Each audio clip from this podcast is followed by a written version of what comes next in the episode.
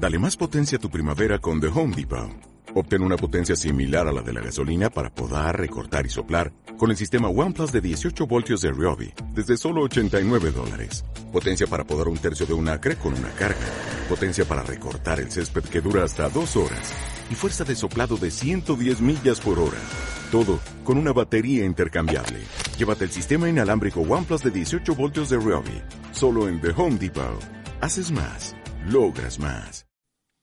Si existe un truco una aplicación para ponerme al día en todo el atraso que tengo, esa herramienta que me permita realizar un poco de multitarea. Tampoco quiero hacer mucho, sino solo un poco más para escalar más mis esfuerzos. Te cuento ahora cuánto cuesta tener un truco productivo que es oro líquido. Pero antes, y para el que no me conozca, soy Jesús Betmar del portal con el mismo nombre y en este blog tratamos cuestiones relacionadas con la productividad, la eficiencia, el foco, metodologías productivas como GTD y de cómo no, reflexiones para pilotar ese Ferrari productivo que tienes entre tus manos y tener controlado al mono loco que todos llevamos dentro y sobre todo que te des cuenta de que cuanto más foco tienes, menos cosas tienes que hacer. Comenzamos.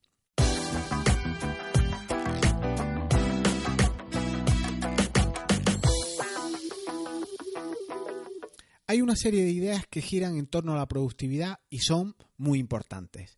Primera idea, estamos obsesionados sin duda con la titulitis. Estoy empezando a cuestionar hoy por hoy todas las certificaciones que tengo. Y es que yo soy persona de retos, soy persona de logros, de ganar más actitudes, más capacidades y por tanto también más titulitis. Y conseguir esos títulos pues requiere un esfuerzo que no siempre sé si da su fruto. Eh, ¿Son realmente necesarias estas certificaciones, estas titulitis que yo digo? En realidad, yo con toda la gente que he colaborado, jamás, nunca, en ningún caso, me han pedido eh, que yo les acredite las certificaciones que tengo. Eso sí, lo que ellos te demandan, lo que ellos quieren, son habilidades. Ellos quieren ponderar y que tú pongas en juego al servicio de ellos esas habilidades, esas aptitudes y no las certificaciones, cuántos grados tienes o cuántos másteres has realizado, cuántas, en cuántas escuelas de negocio has tenido, que igual todo esto no son más que negocios de terceros que viven de esto, obviamente, una profesión muy, muy loable, pero que no te lleva a dar ese plus o a dar un complemento más en tu profesionalidad con respecto a los demás. Estamos obsesionados con esto, pero unos mínimos de sabiduría, unas mínimas habilidades bien aplicadas, ¿por qué no incluso también trucos que tú puedas aplicar en tu empresa, en tu negocio, pueden tener más alcance que una certificación o tres máster o tres eh, escuelas de gerencia por las que hayas pasado.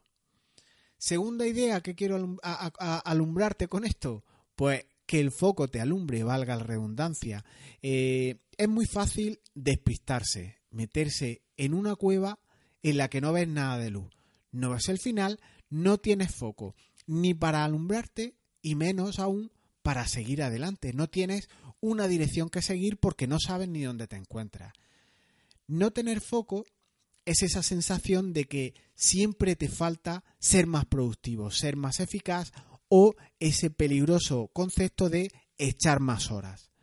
Y esta es una cuestión que debemos superar eh, porque es entiendo yo, una crisis de productividad.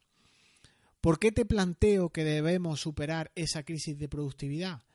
Pues porque parece que no tiene fin, siempre existe más y más eficacia aplicable y esto pues siempre te provoca un perjuicio que a veces puede llegar a ser irreparable. Te provoca estrés, te provoca frustración y te provoca en definitiva una ansiedad que no logras controlar yo siempre puedo ser más productivo. Eh, esos ratos de descanso, esos ratos de, de no estoy haciendo nada, debería de estar produciendo más. Un sentimiento de culpabilidad que no se te despega jamás.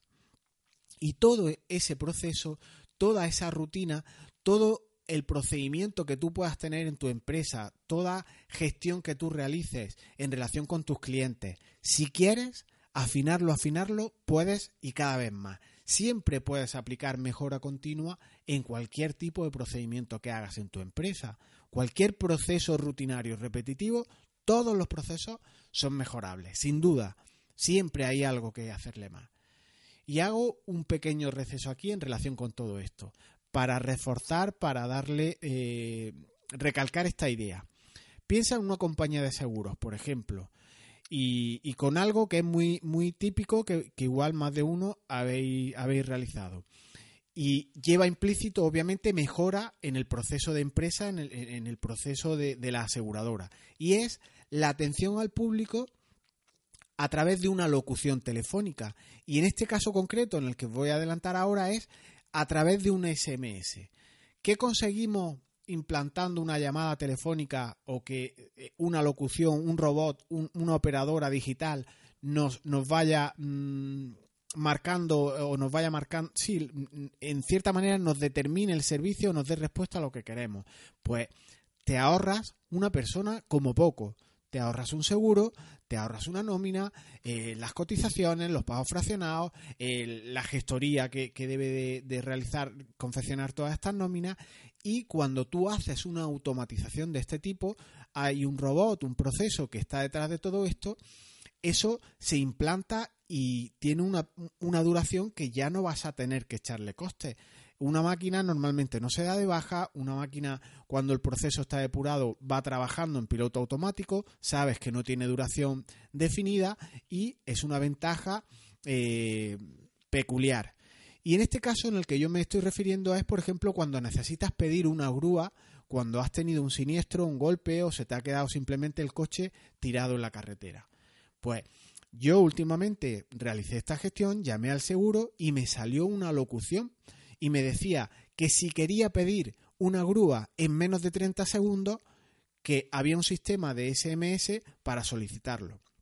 Pensad que yo cuando pedí la grúa estaba en la autovía, pleno sol, y necesitaba cuanto antes quitarme del medio, que la grúa se llevara al coche y demás.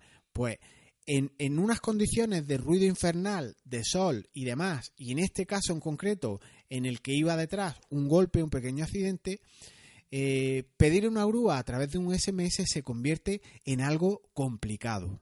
¿Por qué? Pues porque no se ve, no escuchas incluso a la operadora, el SMS te lleva a un enlace en el cual tienes que rellenar un complejo formulario de con qué coche has dado el golpe, qué hora es, en qué punto kilométrico te encuentras. Yo qué coño sé en qué punto kilométrico me encuentro si, si el coche me ha dejado tirado. En fin, son cuestiones, todas estas, ¿Que ahorran costes? Pues por supuesto. Pero eh, ¿se ha mejorado en algo el servicio? Seguramente, seguramente a nivel de, de números, a nivel de estadística, si quitas personas y estas cuestiones se automatizan, todo se, se, se adquieren unas métricas mucho más más evaluables porque ves cuánto tarda la grúa en llegar al sitio y demás, pues seguramente se ha mejorado el, servicio. Pero lo que quiero decirte con esto es que no podemos a toda costa sobre optimizar estos procesos, cuando en algunos casos sería necesario, y en este caso yo creo que es, el componente humano. Sentir que hay detrás a alguien que te está escuchando y no una simple locución que además ni te entiende con tanto ruido en la autovía. Que te atiende, sí, lo hace, sí, se ahorran costes, está, está muy bien, pero igual lo que yo necesito justo después de haber dado un golpe en la autovía es que una persona esté detrás del teléfono y me diga, ¿está usted bien? Con eso igual eh, no se ahorran tantos costes, pero sería interesante de cara a una sensación, a una experiencia de usuario mucho más favorable. Lo que intento explicarte con todo esto en líneas generales es que ya somos normalmente suficientemente eficaces y no hay que aplicar esa sobreefectividad o esa sobreproductividad a todas las áreas de tu vida. ¿Por qué vas a ser eficaz cuando haces determinadas cosas que no están relacionadas, por ejemplo, con tu trabajo? Véase tomar un café con alguien, salir a pasear, ir de compras a un centro comercial. Cuando se te acerca el vendedor típico del gran almacén y te diga, ¿le puedo ayudar en algo? Y tú automáticamente te sale una respuesta, el argumento estrella que lo aprendemos en, en los primeros cursos del colegio. No, no, solo estoy mirando coge a este vendedor y dale la paliza, cuéntale un poco de tu vida, pregúntale sobre la tuya y si tiene ganas de vender, pues igual te vende, si no, pues echáis un rato de charla. Estamos obsesionados con producir más y más. Pero previamente, tal vez hay que adquirir foco, hay que adquirir tranquilidad, hay que tener una ruta, una perspectiva, igual hacer mucho menos para vivir mejor. En relación con el secreto de la productividad que te iba a apuntar y te iba a hablar de cuánto te cuesta, pues todas esas reflexiones que hemos hecho, que están muy bien, eh, a ti te pueden parecer eh, agua mojada, pero tú quieres saber, papel mojado quiero decir, pero tú quieres saber cuál es el truco final de, de todo esto. Cómo lograr ser más productivo y si es con una herramienta, cuánto me va a costar esa herramienta, dónde la puedo conseguir o si se puede obtener una copia pirata en algún lado para probarla antes de comprarla, claro, antes de licenciarla, si, si puedo obtenerla de aquella manera, pues mejor. La respuesta es que sí, vas a encontrar mm, copia pirata y vas a encontrar copia legal. Tú ya eliges la que más te convenga. Yo te voy a contar lo que yo pienso que es el truco final de la productividad y tú ya si quieres lo compras. El secreto de quienes hacen muchas cosas, al parecer difíciles y en mucha cantidad, es el siguiente. Es realizar una sola cosa cada vez. Te repito, por si se ha entrecortado un poco este audio, ha pasado un camión en ese momento cerca tuya. El secreto de la productividad es hacer una sola cosa cada vez. Y puedes estar eh, pensando, sí, pero es que eh, esto, eh, esas personas que son súper eficaces tendrán alguna herramienta para ejecutar todas las cuestiones que hacen de alguna manera más rápida. En, cierta manera, tienen cierta ventaja con respecto a nosotros. Y sí, tienen una herramienta que les permite realizar estas cuestiones más rápido que cualquiera de nosotros. Y es realizar una sola cosa cada vez. Fíjate en lo siguiente, que igual te pasa a ti o a personas que están en tu círculo, en tu, en tu ámbito de vida. Paradójicamente, la gente que no termina nunca nada, que siempre tiene proyectos vivos, que los ve siempre a tope, a menudo son los que más trabajan, son los que más horas echan, incluso jornadas de 12, de 14 horas. Igual tú ahora puedes contraatacar y me puedes decir que echan tantas horas porque igual les falta planificación. Y este es un concepto interesante, el de la planificación. Y como hemos visto y como hemos tratado en este podcast en otras sesiones, comparando lo que es la planificación tradicional de proyectos con respecto a la metodología GTD, el exceso de planificación y más si ésta es muy optimista, nos lleva a confiar en el que todo irá bien con nuestros planes porque están trabajados, pero subestimamos qué es lo que suele ocurrir que siempre hay imprevistos, siempre, siempre, siempre los planes no salen como se planean. Nada se asemeja a lo planificado y ese GAN tan bonito, con ese flujo de tareas tan estructurado, tan secuencial como tú lo hiciste, no tiene nada que ver con la realidad. Lo planificado normalmente no tiene que ver nada con la realidad. Así siempre estamos ciegos con ganar tiempo, con recortar, con estirar los plazos, con posponerlos un poco más. Estamos siempre ciegos en más y más eficacia, más y más productividad. Una característica consustancial de este secreto del que te estoy hablando, de aquellas personas que realizan muchas cosas, que decíamos, y lo repito esta vez, casi ya por tercera vez, es hacer una cosa cada vez, pero hacer esa cosa sin correr, con un ritmo moderado, con un ritmo persistente, sostenido, rítmico incluso, con un buen balance. De ahí que posiblemente establecer métodos productivos como un time blocking, ese bloquear tu tarea en un calendario, esas tareas que están sometidas a caducidad, a tiempo, les programas una hora o media hora o determinado tiempo, no siempre obtendrás así resultados de calidad y siempre estás en, en, cierta manera dependiendo de un tiempo que te pueden hacer el resultado de la tarea que vas a realizar, pues eh, en cierta manera enlatado, encorsetado, será algo tan automático que incluso mm, resume ese automatismo, ¿no? Porque tienes que realizarlo en un tiempo, en un plazo, porque si no, no llegas al siguiente eh, bloqueo de tiempo que tú tienes en tu calendario. Esto me hace recordar que, puede ir en contra de, ese ritmo moderado en las acciones, pues con un fluir que te lleve a echar muchas horas eh, de hacer algo que te gusta mucho. No diré que te apasiona porque ya está muy denostado este término, pero además que estas cuestiones, ese fluir, ese realizar cosas sin, sin estar sometida a plazo y estar eh, balanceándolas y hacerlas con un buen ritmo, puede ir contra la propia ley de Parkinson y es esa que el tiempo de una tarea se extiende todo el tiempo disponible. Si yo no acoto tiempo, igual me puedo ir a una tarea que posiblemente ocupara dos horas, me puedo ir a ocho, a diez, porque siempre puedo mejorarla. Y es que tenemos demasiadas teorías, tenemos demasiados principios que resultan aplicables a todo.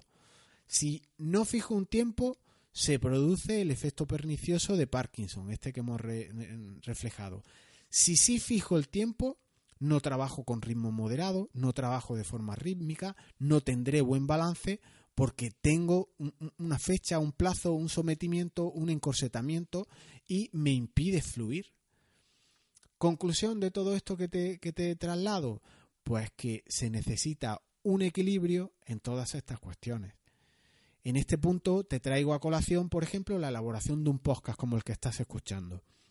Sin duda, te, puede llevar, sin correr mucho, un par de horas para su elaboración, si no más.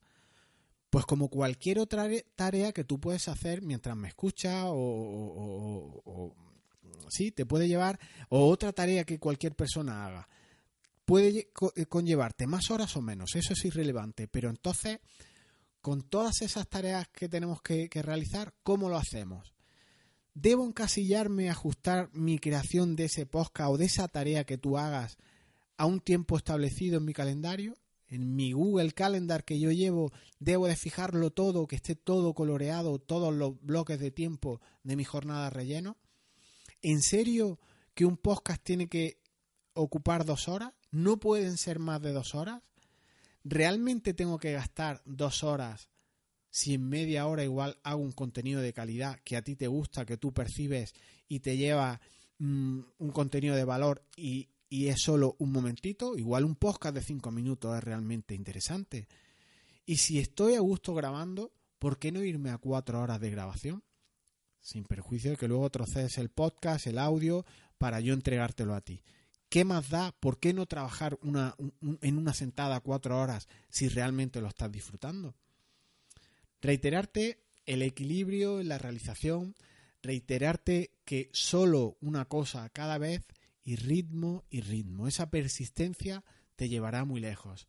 Y ese hacer una sola cosa cada vez rechaza términos conocidos como puede ser la multitarea, las interrupciones, el atajar, el recuperar tiempos de imprevistos. Para terminar, me gustaría hablarte de la concentración, que es otro aspecto que acompaña a este secreto de hacer una cosa cada vez. Trabajar concentrado debe ser un principio de bandera en tu forma de acometer tu jornada. Si ya es difícil para la mayoría de nosotros hacer una cosa bien por el esfuerzo que supone, más difícil aún resulta hacer dos cosas simultáneamente. Es como hacer malabarismos con una pelota. Requiere de ti el máximo. E igual puedes tener cinco bolas volando delante de ti un par de minutos, pero no podrás hacer esta tarea durante horas. Esta metáfora resulta aplicable a las tareas. Tienes que hacerla una detrás de otra y por un tiempo prudencial, lo que te exija. Incluso podríamos traer aquí a colación ahora los pomodoros. Si tú rindes media hora, trabaja de media en media hora e intercálalo con descansos que sean razonables. Este es un truco de los de productividad real, pues sí que lo es. Y ahora eh, a la pregunta de cuánto cuesta, pues querido oyente, hoy y cada vez más cuesta mucho hacer una sola cosa cada vez, porque de una jornada laboral de una persona con perfil de mucha carga de trabajo, podemos rendir igual dos horas de calidad. Hay estudios que, que refrendan esta cuestión de 8, de 9 horas que trabajan las personas, solo dos son de calidad, solo dos ofrecen resultados palpables o resultados de calidad. Esa concentración se hace necesaria y hay que encajarla como sea en nuestra forma de trabajar. Eso sí, la jornada salvo casos excepcionales de una persona normal, es de 7 horas y media, 8, vámonos a 10. Pero no quieras compensar otras 6 más para hacer 8 de calidad, al hilo de esas dos que he comentado antes, y echar 14 horas al día. 8 en teoría de calidad, porque en teoría tú crees que así estás rentando, estás maximizando tu productividad, y echas 8 de calidad y 8 pues más de despilfarro, que podríamos llamarlo, entre reuniones, entre interrupciones y cuestiones de este tipo. Estimado oyente, la vida no va de esto. Trabajar 14 horas al día porque 8 sí son de calidad o algunas menos y las otras son interrupciones, esto no va de eso. Hay muchas más cosas ahí fuera que no solo es producir. Determinado, por tanto, según mi criterio, el secreto de cómo ser productivo, la pregunta obligada sería, ¿pero cómo establecer prioridades de lo que hacer? Pues la pregunta se torna muy interesante. Pero yo igual debo de respondértela a, a su vez con otra pregunta. ¿Has establecido tus posterioridades? ¿Has determinado qué cosas vas a dejar de lado? ¿Qué cosas no vas a hacer? ¿Has establecido un criterio firme o esa peculiaridad de, determinadas personas que son muy productivas, que dicen no a un montón de cuestiones? Sin duda esto de las posterioridades es una interesante cuestión para reflexionar y siempre tenemos en boca, es que es prioritario, es que esto es, esto es mi prioridad, esto es urgente. Igual debemos de tener también en la boca más posterioridades. Esto no lo voy a hacer, esto tampoco y esto tampoco. Ya es hora de comenzar a decir que no a determinar qué son prioridades, qué son posterioridades y aplicar con ahínco este secreto de la productividad. Una sola tarea cada vez, concentrado y con un tiempo equilibrado, con ritmo y con cierta, con cierta buena armonía. Cuanto más foco tengo, menos cosas tengo que hacer. ¿Qué opinas en relación con todo esto? Dejamos aquí este episodio del podcast en el que te decía el precio que tendrás que pagar por ese truco final de la productividad. Unas reflexiones que sin duda creo que mm, el que se ha acercado, el que se siente desbordado por temas de producir y producir cada vez más, le resonará bastante bien. No olvides suscribirte al método de productividad de 21 días con un funcionario andaluz para recibir consejos con herramientas, vídeos y sobre todo foco, perspectiva, como, como los temas que hemos tratado en el podcast de hoy, que te ayuden a dar en la diana, justo en el centro, cuando dispares tu flecha. Cada mañana en tu correo un vídeo, una clave productiva, con asuntos como el culo le has de ver, qué haces en las dos horas que trabajas al día, no piques en eso, entre muchas otras cuestiones. También dispone de un curso de organización con la metodología GTD, un curso de implementación un curso que está vivo porque si te vas fijando en el programa del mismo, este va creciendo como el césped, te vas quedando un poco atento y lo ves cómo va creciendo por semana. El contenido siempre crece, son contenidos que nunca caducan, siempre podrás aplicar y en esta semana estamos tratando algo súper interesante que son las automatizaciones para tus proyectos y para tus tareas. En las notas de este audio te dejo el enlace por si quieres bucear un poco en esta cuestión. Y recuerda, una cosa cada vez, una después de otra, y así continuamente, con cariño, con buen balance y con el foco dentro de la cueva, para ver dónde estás y para ver a dónde te diriges. Nos escuchamos pronto. Chao.